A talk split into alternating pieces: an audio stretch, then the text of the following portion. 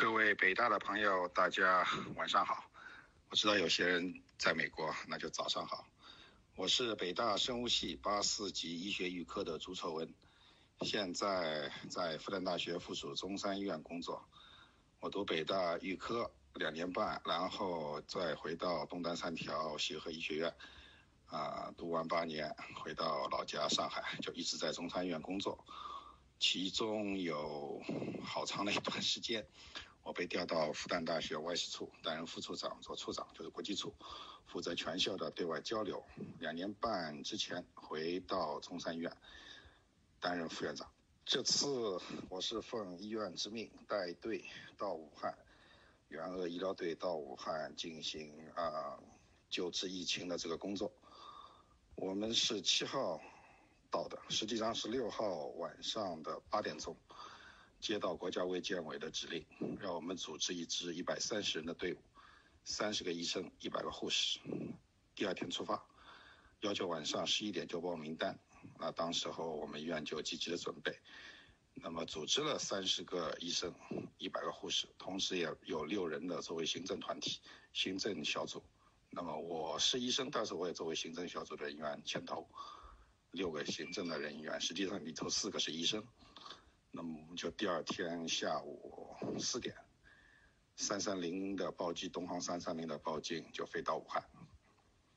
那时候在不到二十四小时的时候，医院进行了精心的准备。实际上我们医院对此也有所准备，所以一些防护的物资、个人的用品，要么及时采购，要么就把库存的东西拿出来。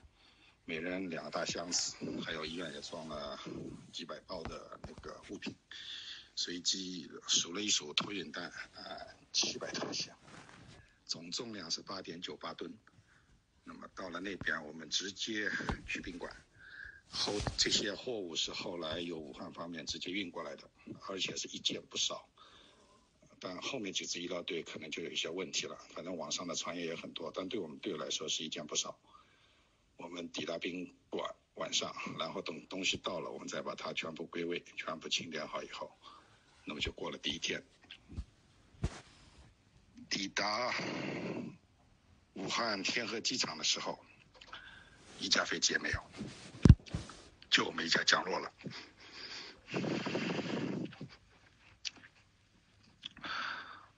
整个机场的灯。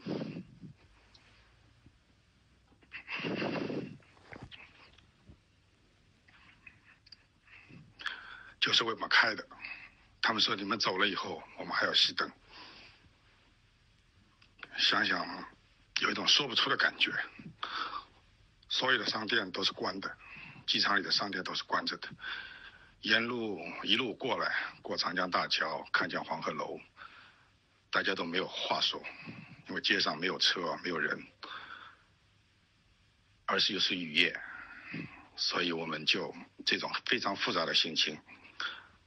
到了酒店，我们分配的任务是去武汉大学人民医院的东院区接管两个传染病病房。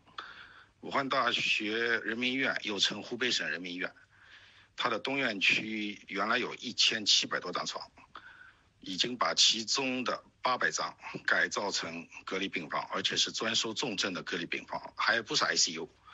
那么他自己有 ICU，但是这个要收重症的病人，就把普通的病房根据隔离病房进行改造，然后配了一些的仪器在里头。那我们接手的是一种应该进 ICU 的病人，但收不进 ICU 的这样的一种的条件的这个病房，总共有八百张，他们也非常辛苦，在几天之内也逐渐改造，开始两百，后来四百，就是跟上级的命令来说。那么到最后落成了八百，我们管的是两个病房，各四十张床位。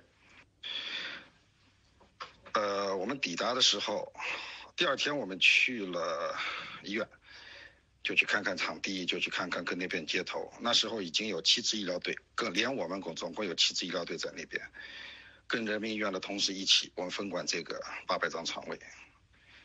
那么，呃，反正。进入新的环境，我也比较陌生，尤其是我们医院从来没有，在我的记忆中，我们没有很好的传染病房，所以所有的东西都得从头练起。进病房的时候是看的时候，大家心里真的是有点瘆得慌，因为隔了门就是个传染区。虽然有两通道，一个是清洁通道，一个是污染通道。清洁通道和污染通道之间有三区，一个是清洁区、缓冲区，然后是污染区，有两道门隔着。但这些都是非常简陋的，不是感应门，要用手推的，风一吹就会吹开的。所以这样的情况下，我们大家即使都是比较，即使我们情谊好多年了，实际上在这种情况，大家还是比较紧张的。当然，我出发的时候，领导对我有要求，就是说你带多少人去，就带多少人回来，而且平平安安的，要求叫零感染，也就是说要求我们的医务人员，至少我带的医务人员里头是不能再有新的冠状病毒的感染，所以安全防控就是我的头等大事情。那么看了场地以后，也看了他们的一些物品，那么觉得还是有一定的距离，所以我们就。立刻再一次的强调安全啊等等这是命令，那么告诉大家，然后来演练我们怎么穿防护服，怎么大家互相帮助。但其中实际上一些硬件条件还是比较缺的，但是我们还是坚持在九号下午两点钟就接管了这两个病房。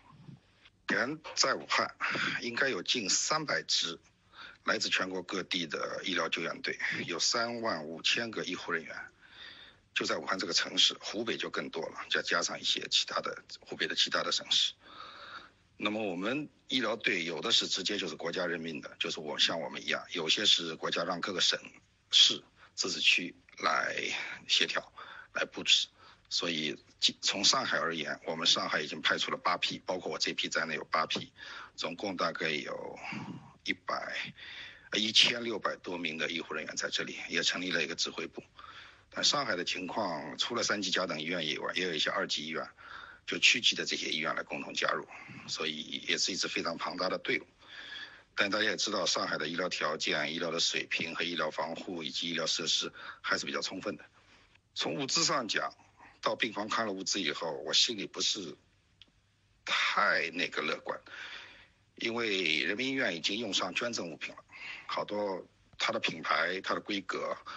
它的一些型号都是不一样的，而且有些我觉得是不能带进传染病房的，但他们就用了，因为那边的医生我看看好像也蛮老皮子了，一直做，从春节前一月中旬就开始，一直熬到现在也没休息过。他们的医生护士的配比比我们要少得多，但是也都坚持下来了。他们都不是传染科的，我接管的两个病房，一个是心内科的，一个是神经内科的，但他们完全按照传染科来用。而且也做得很，的确的确做得非常辛苦，的确的确是需要援助的。那么我们根据上级的要求，防护用品带了十天的量，当当然还带了各种的生活用品。生活用品不是指我们带厨师啊、带保安啊，网上有过说法，但是我们真的没有带厨师啊，没地方烧啊，酒店里头你东西也采购不到，呃，保安也没用，这种情况下谁敢出来撑死啊？那么我们带了有些。就是上海我们自己认定的应该有高规格的这种防护的用品，当然还带一些药品，那还有个人生活用品都放在个人的医院里集体采购的这个箱子里头。那么九号去上岗的时候，我对大家说，就是说我们给大家配好我们医院带来的，你先看啊，人民医院的东西能不能用，能用的就用，不能用的就用我们的，不是说信不过他们，实在是在突然的。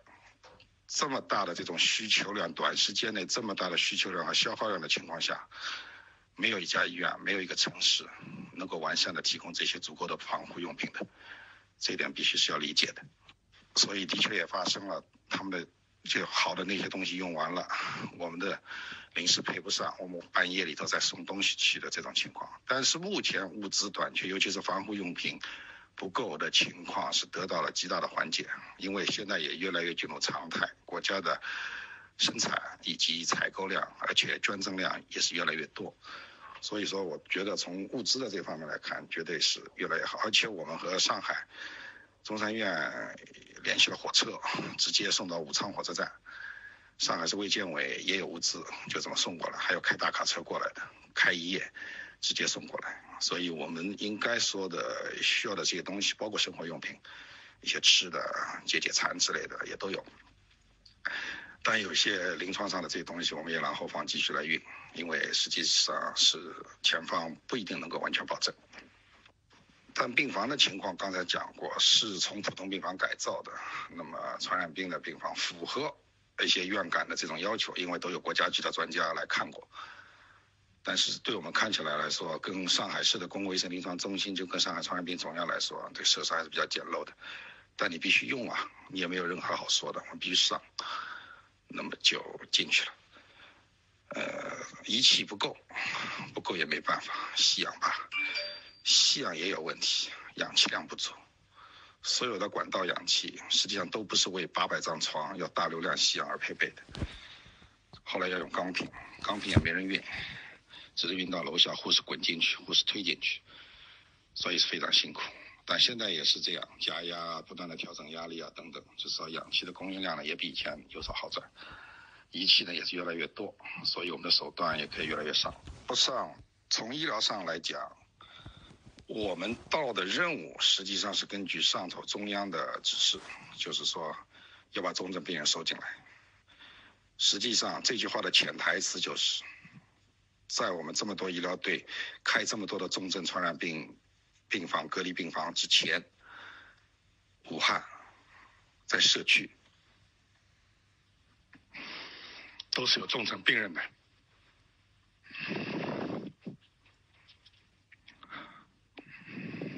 他们没地方去，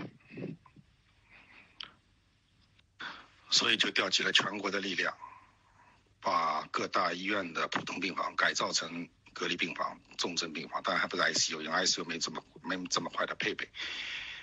上头的命令就是应收尽收，应治尽治，要把留在还非常可怜的留在社区的一些重症病人全部收进医院，也要把一些在其他医院的重症病人全部转到我们这几家医院的重症病房来。然后呢，我们的重症病房就是来收这样的病人。当然，大家也知道，疾病有轻有重，那些轻症的病人去哪里？去其他的医院或者就是去方舱。所以，现在现在建了这么多的方舱医院，目标目标就是一个，不能让这些病人再散落在社会上，要集中管理，因为每一个人都是传染源，而有些人是的确是需要在医院里头得到救治的，所以就采取这个措施。我觉得这个措施。从执行层面上还是很好的。当然，武汉一开始说下社区调查，调查了百分之九十几什么，这句话我是不信的。但后来从收治病的情况下，我觉得执行力是的确是有所好转，而且这些病人的确是收上来了，轻症病人也进到方舱了。我们医院没管方舱，但是来自上海的其他的医疗队有管方舱的。等会儿我再讲方舱的情况。那么在收到，我们到了一个全新的环境，而且面对着全新的病人。跟人民医院的磨合也是非常重要的。我们不熟悉他们的 HIS 系统，就是那个病历的这个系统。我们不熟悉他们的流程，领药、拍片、X 光、做检查等等这些流程，我们也不习惯，我们也不熟悉他们的会诊的这种流程。所以人民医院也安排了原来在病房的护士长和一位医生陪着我们，就一起来做。他们不做具体的管理的呃临床的这个工作，但是来做一些协调和。联系的工作，这个磨合一个礼拜非常好，但现在他们也没走，就继续在这样，我们觉得也形成一个很好的传统，就这么做下来。呃，现在来说起来，就是原来我们领队会议是每天开一次，现在因为情况的好转，也减少了次数。原来领队会议每天开一次，后来两天开一次，现在是。三天开一次，后来就固定嘛，礼拜一、礼拜四晚上开一次。但是我们都有群，哎，微信倒真是个好东西。我现在手上的群太多，搞不清楚。但是领队的群和那个，并且成立了暂时医务处，还有专家组，那么这些都有及时的情况，有什么情况就在及时在群里沟通。呃，一开始的时候，我们七支医疗队，大家的脾气也不一样，习惯也不一样。处事风格肯定也不一样，在开领队会议的时候，拍桌子吵啊，什么事情都有。但我觉得这都是为了工作。但后来也越来越理解，也越来越和谐，也理解人民医院他们的苦衷。他们很难，他们很难。现在的情况，现在的情况，我觉得是从医院的情况上来讲，至少从我分就带队的医疗队所管的病房的情况来说，我觉得我向后方汇报，我们已经进入到正轨，并且常态化，处理病人也越来越有心得。虽然这是一个陌生的毛病，但并不是说我们完全束手无策。虽然的确有很多未知，但是病毒性感染、呼吸道传播影响多脏器，以肺部为主的多脏器。还是有一定的规律可循的，虽然不是非常清楚，真的是还有很多很多的空白点或者疑点我不清楚，但在临床处理上，我们觉得至少来说起来，我们我们我管的我带的医疗队来说起来，大家都觉得现在是越来越有感觉，越来越有心得了。我带的一百三十个人的队伍中，在三十个医生中，主要来自于呼吸科、重症医学科，就是 ICU。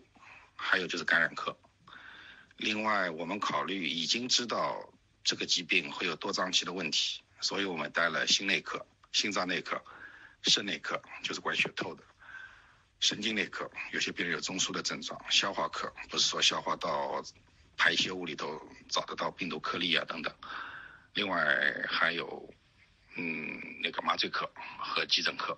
涉及到可能要插管和那些急诊的方面的情况，另外一百个护士，一百个护士其中有四十个是来自于我们 ICU 的，我们可以说是出动了大量的精锐，还有些是来自于各个病房的一些优秀的护士，的确他们很优秀，有的很年轻，最年轻的工作才两年半就过来了，但是我觉得这支队伍非常值得信赖，我们这支队伍的护士有一百个，其中四十个来自于重症监护室。还有些是呃来自其他病房的，年纪最小的，工作两年半，一百个护士里头有九个男护士啊，那帮男孩子们也发挥了很好的作用。但整个的队伍，中山的传统就是非常好，我们非常团结。我们本来想是一支多科的团队来接管一个 ICU 的，但是我们现在接管的不是 ICU，但是我们要体现出 ICU 的水平。就在这方面就这么的工作。那么对病人的处理来说起来，我们所收的病人都不是我们所能决定的，全是由武汉前线指挥部决定的。他们从各个社区去查摸底收病人，然后做临急呃那个短暂的评估，然后就把病人就转到要么到方舱，要么重症的就到我们医院来，或者到其他的这些大的医院去。这些病人到了我们医院了以后，当然我们得给他们进行治疗。那些治疗实际上。各种各样的方法，就是能够呃有一定依据的或者依据不足的，根据国家卫健委的诊疗方案第一版到第六版不断的推进，我们在做这份方案。那么对这些病人如果出现好转，啊两次核酸的检验是阴性的，或者临床上症状也没有，那么就要出院。一开始的就回家，回家也不是自己回，要通过网络联络员。把他领回去，就是他到那边报道，然后我再回去。后来出现了有些病人出去又像是再感染有阳性或者有临床症状的情况，现在也规定，出去的不直接回家，再隔离两个礼拜，再找固定的地点，相应的这种地点再去隔离两个礼拜，然后再再释放吧。那么也有些病人是转到方舱医院来继续治疗，当然。我们八十张床的这个病人，目前来收治的情况大概是七十张，呃，最高的时候达到过八十满的。那么，在我们手上也有六个病人去世，有些是原来留下来的，在我们新进来的病人中，实际上去世的不多。我们的工作实际上还是就是按照常规在做的，我们的排班是自己排的，七支医疗队没有一个排班是一样的，跟人民医院的也是不一样的。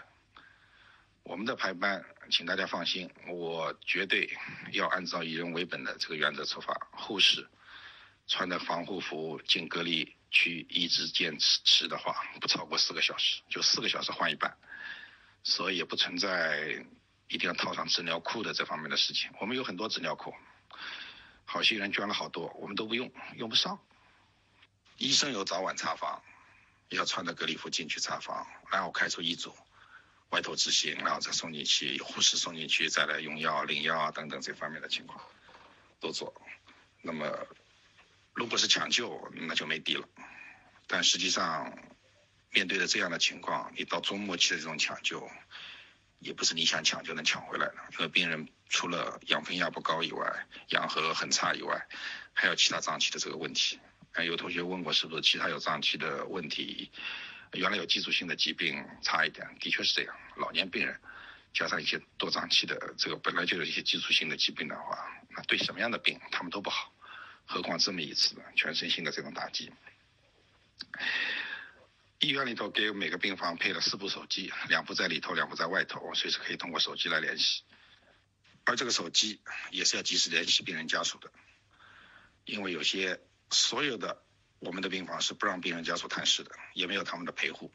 但我知道人民医院是有几个地方还有家属在陪的，所以也管理上也有很难的这个地方，家属陪护没有。那么，如果涉及到一些侵袭性的操作要签字，就通过微信，通过语音，然后通过截屏，就当他们承认，然后有记录。那如果病人死亡了，也是通过这个途径告诉他们签字。签字是不能当场签，但是告诉他们这么信息，然后怎么处理，就是通过所有的这种现代的所谓的传播的系统、呃通讯的系统来完成。那我们还有一些对讲机，也可以内内外外进行沟通。那么目前来说起来，应该说隔离区和清洁区的这方面的交流的这个工作还好。医院里头，根据上级的指示，我每天要做报表，收多少个病人，多少个重症，多少个危重症，出院多少个。另外有一个指标，有多少人进行机械通气，或者有多少人进行了插管。上级有个想法，就是认为抢救重症病人必须要上。有床的这种操作，也就是要插管，但插管实际上各有利弊吧，因为在插管的过程中可能有飞沫飞溅，可能你防护不好。在国外插管是带了正向那个防护服的，我们这儿没有。当然各种防护有戴头套、戴面罩等等这些都有。另外你插了管，插管之前你得想好什么时候拔管，而不是就是把管插进去。所以，我们对对插管还是非常谨慎的。我们现在想的是如何关口前移，如何防止重症的病人发展到危重症，而从而来避免插管，更避免去用 ECMO。ECMO 现在很红，但是对于新冠肺炎的这些病人用 ECMO 的话，不像处理其他的疾病 ECMO 那么神奇。回过来的没几个，成功率百分之十几，不会高的。即使硬停着，也不知道哪天能够撤，但这个代价何在？国家全买单，但这也是花的是钱啊，还有血，还有人的精力。用不用中草药？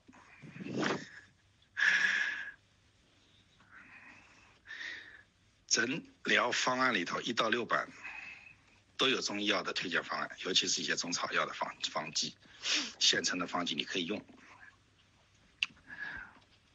而且这也是一个考核指标。那么用吧，爱喝不喝，反正我们病房也有些病人在用，有些病人从方舱在用，那么也让他在这儿继续在用，反正我也不会开方子，就按照这个方子就抓给他。那么也请示过，是不是你们中医科来看看调整？那么反正这也不是随叫随到的，就慢慢用这个同时来用。我刚才讲过，就是说我们接手病房的时候，病人很重，人民医院的医护人员力量不足，他们就提供医疗都来不及，所以对这些病人的照护肯定是不够的。中山医院的医生护士。进到隔离区以后，很难过的。他们是重症病人，他们是需要照护的，但怎么照护呢？病人互助有，但很少。一些病人在床上插着管不能动的。吃东西也没法吃，喝水也没法喝。即使可以走动的，也就是三餐，别的东西很少。衣服怎么洗？卫生怎么搞？都是问题。所以，我们的医护人员进去的第一件事情，除了看病以外，打扫卫生，让他们个人打扫卫生，还送去了内衣、毛巾、肥皂、拖鞋。还有很多吃的东西，水、水果、糕点，帮别人打打电话，跟家里通通话，做做视频。老太太躺床上，谁跟她说话呀？老头子走不动，谁跟他聊几句啊？所以。医学的人文关怀，也就像我们这么做吧。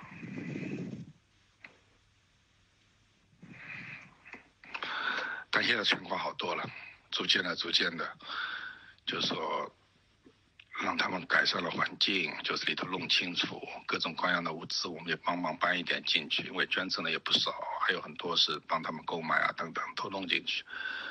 我们在病房进行了分区，重的、重症里头的更加重症的也搬到一个地方，轻症的让他们能够互相照顾，说说话。啊，所以整个来说起来是有进有出吧。到现在为止，我们进了四十多个，新进了四十多个，出去了三十几个，维持的这么一个的平衡的状态。谈到队员的压力，肯定有。我也有压力，我的压力就是零感染，零感染，所以我再三强调安全，没有防足够的防护，绝对不准轻易妄动，不准硬闯，不要去冲这英雄。如果用英文表达的话，就是 no protection, no action，大家都接受了，但并不是认为我们退缩。不是这个意思，只有做好自己的防护，才能够更加安心的做好各种诊疗的活动。其中有孩子是蛮紧张的，刚刚毕业，你想才两年半啊，刚刚二十多岁，所以有的进行开刀啊，有些进行权威啊等等。你穿的防护服，戴着三层手罩、手套，戴着护目镜。再戴个面屏或者面罩，人全部闷在里头的，再加上脚套，你摸脉搏都摸不到。任何的操作都必须非常小心翼翼，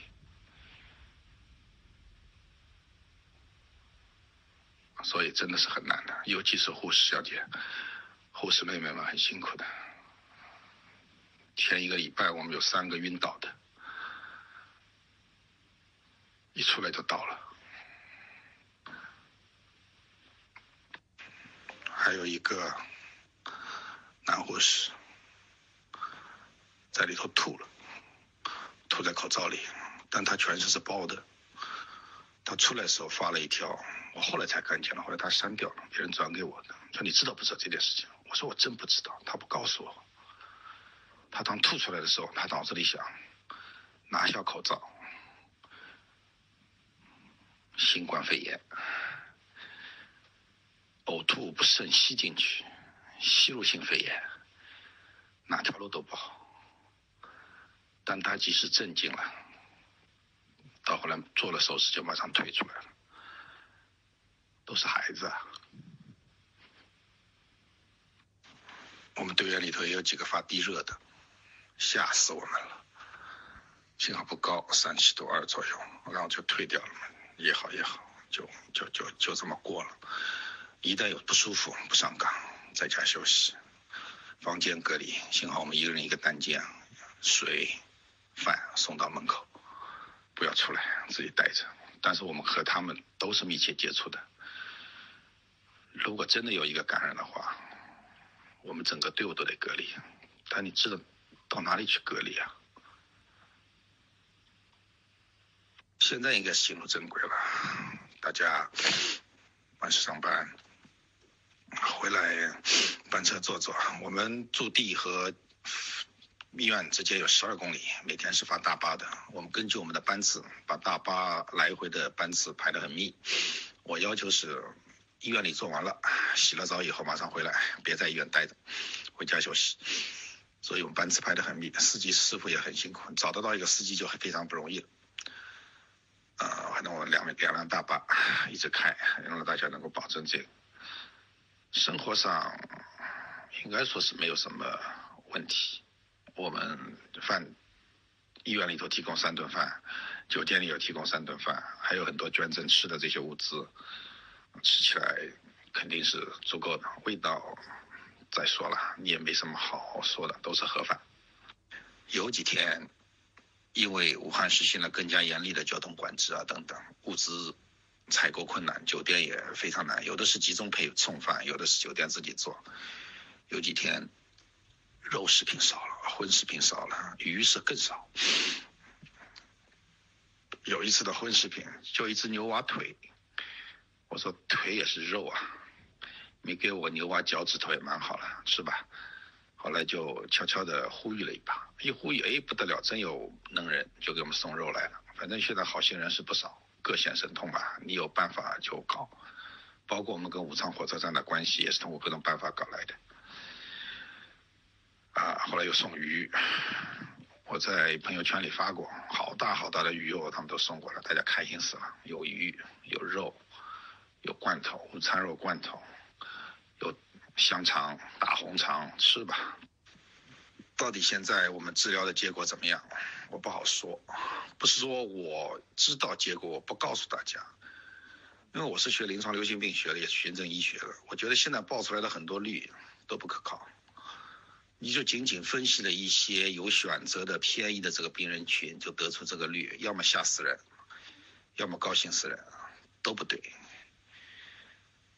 这么些集的发表的这些文章所总结出的率，所有的病人的选择都是有偏移的。当然，总体的情况只有到结束了才知道。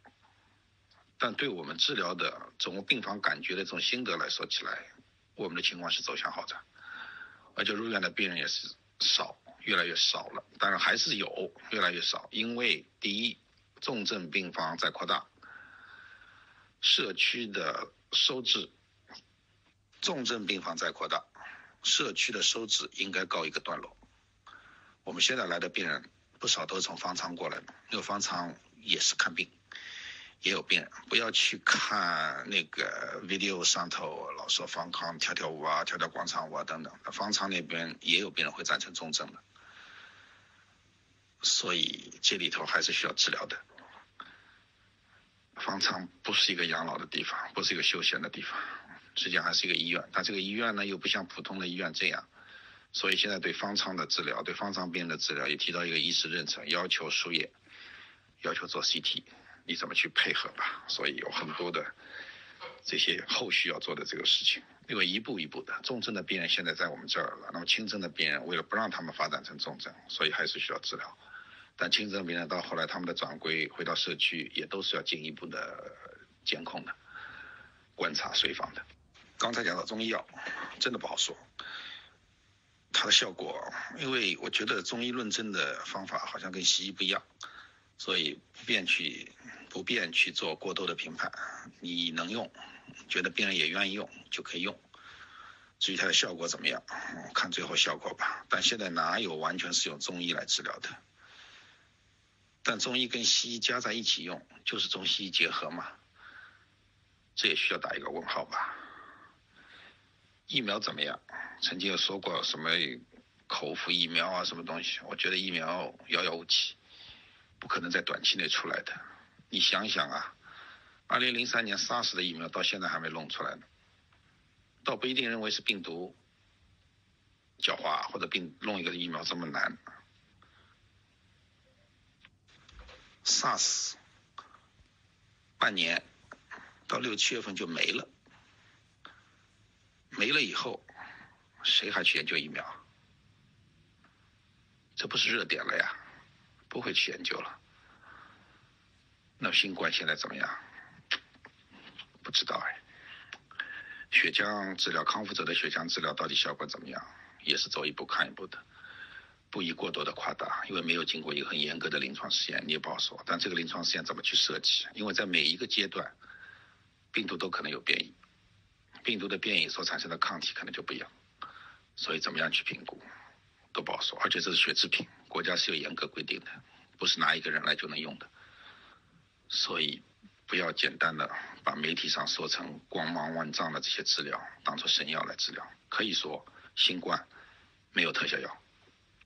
现在大量的临床试验，这两天不少的评论的文章也出来了，到底能够得出一个什么样的结论，不知道。但是我想说的就是，面对的这个我们存在的很多疑点未知的这么一个的病毒所造成的感染，或者造成的一些多脏器的这种的问题。我们可以去尝试，从我们已经知道的这些原理和原则上所开展的治疗，但这种治疗能不能在我们的病治疗的这个过程中进行很完美的 RCT 临床随机对照研究，甚至双盲，我觉得这是需要打一个问号的。但并不是说那些观察性的治疗或者单臂的这种实验性的这种治疗就没有意义。我们是需要不断的总结，我们需要不断的总结，即便是观察性的研究，但这些总结所得出来的结论，它的 evidence 的强度，它所提供的证据的强度是不高的。你需要说明的是这一点。但现在来说起来都是推荐使用，有一定疗效，推荐使用，那我们也用。但是到底怎么样去做这个临床研究，实际上还是可以要深深的去考虑的。现在 PI 很多，病人不够用啊，合格的这种病人不够用啊。如果病人量的不足的话，你最后产生的这个研究的结果的 power 就是把握度是不够的。那对临床到底有多大的指导的这种价值，也是一个问题。我觉得我们应该要舍弃一点什么。我指的舍弃是在临床的研究中不要这么多的 PI 了，因为这是国家掏的钱，当然也可以国家掏的钱也是全民掏的钱，国家来做 RCT，把所有的病人都统筹起来来做，因为药用来用去，目前来说，就你实验的也就这么几个，一个人去开展一个研究，你要做一个多中心的，另外一位大佬又要开展一个多中心的，绝对是冲突的。病人上面也是冲突的，管理上也是冲突的，谁都想做第一的。我倒建议，真是我们如果要做这种研究，即使有 PI，将来发表也没有 PI，写全体医务人员怎么样？这个病毒，这个疾病本身的确存在着很多不清楚的地方，而我们的诊断在多版的里头。也是有很多并不尽善尽美的地方，绝对是这样。核酸的检测，它的阳性率到底是多少？它的敏感度到底是多少？它的特异度到底是多少？现在又来抗体，现在又做 CT，就是说来临床诊断。临床诊断弄了两天，突然一下子又又又归到确诊里头去了。所以我们这些的归类的这些病人里头是不纯的。当然肯定有道理。那对我们上面来说起来，如果这个病人是阴性的，你就判定他是阴性吗？你可以是试剂不够敏感，你也可以是操作不够规范，比如说做咽拭子是阴性。如果这个病人是阴性的，你能相信他就是阴性的吗？试剂的敏感性不是百分之一百的。你操作时候的取样不一定能够取到的，取到的病毒的量也可能在检测标准以下的，所以这一切来说起来，对各种的率来说起来，包括阴性啊，或者说什么，真的是需要打一个问号的。但从临床上角度来讲，病人症状消退，CT 如果有所缓解，得出来是阴性的话，就应该是认为好转。是不是痊愈？打个引号吧，也没有办法去现在这种情况就完全去苛求。所以现在说有些病人出院了以后又复阳了，那我说是不是他出院的时候的阴性就是一个假阴性，但他临床上没症状？所以真的有很多的未知。用激素什么时候用？上多少激素？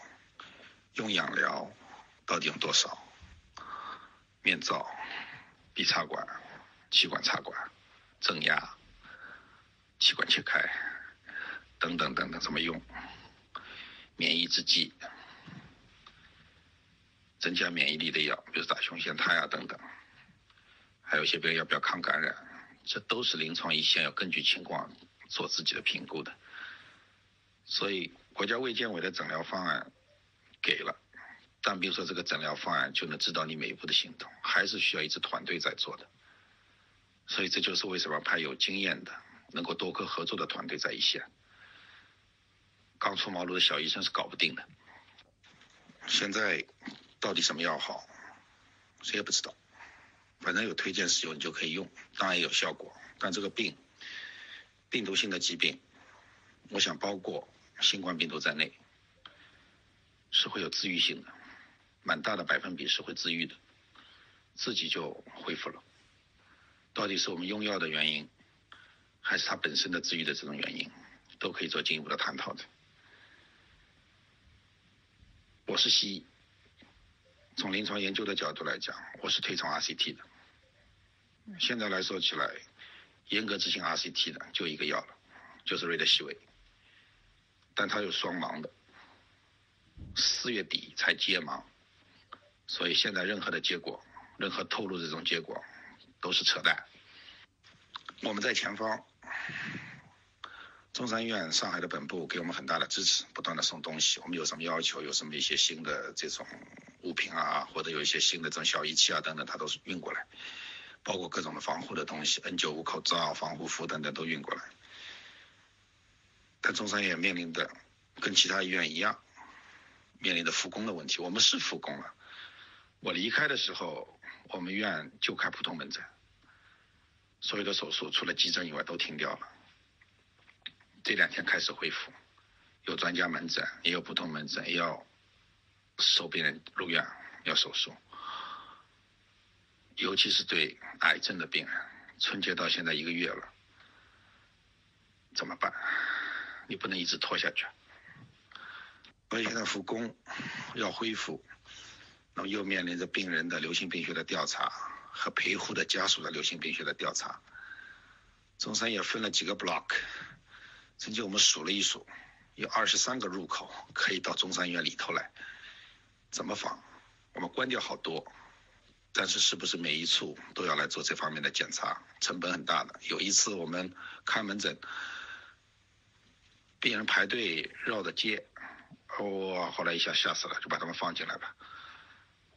那么以后再加加强这种门口的检查的这种力量啊，多多次多开几条通路啊等等，把他们弄进来。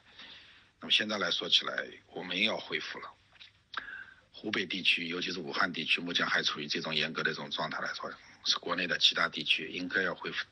我个人认为是应该要再谨慎的恢复到。正常的这种状态，当然从医院的角度来讲，你还是要这样的地区和一些办公楼等等，你还是要采取一定的措施。但这个权衡起来真的是很难的。个人认为，流行病学的调查很重要，但个人的诚实、个人的不隐瞒更加重要。这不是问一个问题就能问得出来的。如果问出来是假的，你对他有什么惩罚措施吗？我们医院已经发现病人开假证明了，说他在上海待足十四天了。要说一下感受吧，差不多了。我觉得蛮苦的，不是指我们医疗队，而是指武汉的老百姓。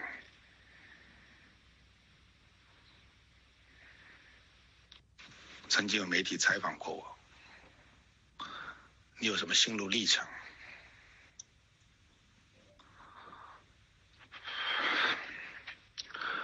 我说。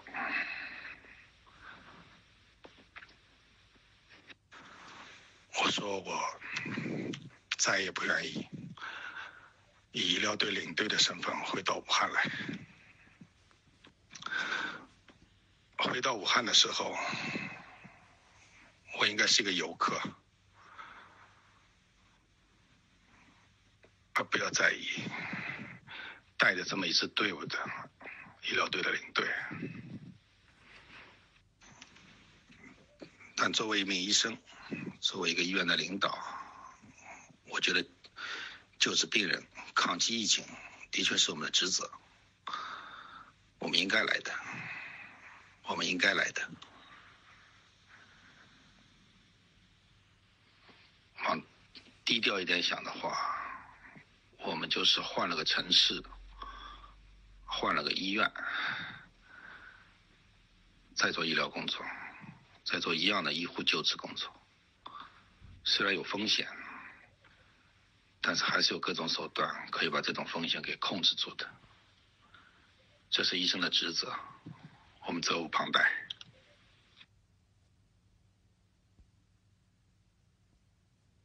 最后，我想说啊，谢谢大家对我们的关心，而且是各位有心人、好心的机构给我们做了大量的捐赠，我知道都很不容易。食品啊、生活物品啊这种捐赠，实际上我们已经是我们已经真的不少不少了，收到不少不少了。医护产品。或者医疗物资的这方面也收到不少了，现在是越来越难弄了。而且我觉得现在来说起来已经进入过正轨，国家是有渠道、有办法给维持并且改善我们现在的供应的。所以，如果下一步还要捐什么的话，我觉得医疗物资大家可以放一放。今天刚看到一个新闻，我们国家日产 N95 口罩已经达一百万个了。所以，应该说，所有的这方面的医疗的这方面的情况在好转，我们的供应也在好转，我们的病人也在好转。我们在这这里实际上还是需要适应这个疾病的一个周期，熬过这个周期，在这周期中把重症病人给保护好，给抢救好，让他们能够活下来。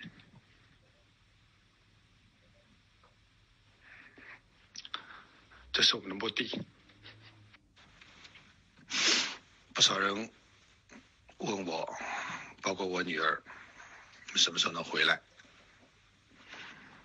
我真的不知道，要根据疫情的发展。现在已经谈到让我们的医疗队员有一定的程度的轮休，但是我们要想好，你轮休的时候，谁来接你？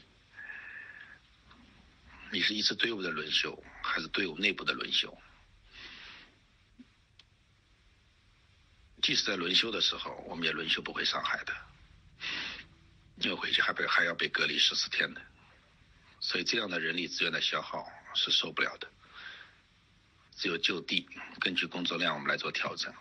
现在来说起来，我们医院的排班还可以，至少你能做了一做了护士做了四小时，你得第二天后面才去，所以应该说还是可以。我们在我们再根据自己的情况做调整。希望大家能够在前线，在这么一个高度紧张的环境中，也能够得到合理的休息，得到合理的舒缓。这是的确是我作为一个领队最挠头的事情。但幸好我有一支非常出色的队伍，真的非常感激他们，荣誉应该属于他们。这样的疫情。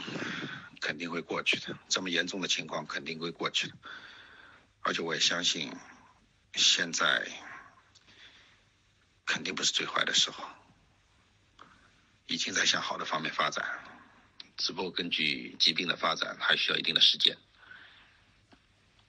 我们要坚持下去，大家都会坚持的，谢谢大家，我想我就讲到这儿吧。谢谢大家。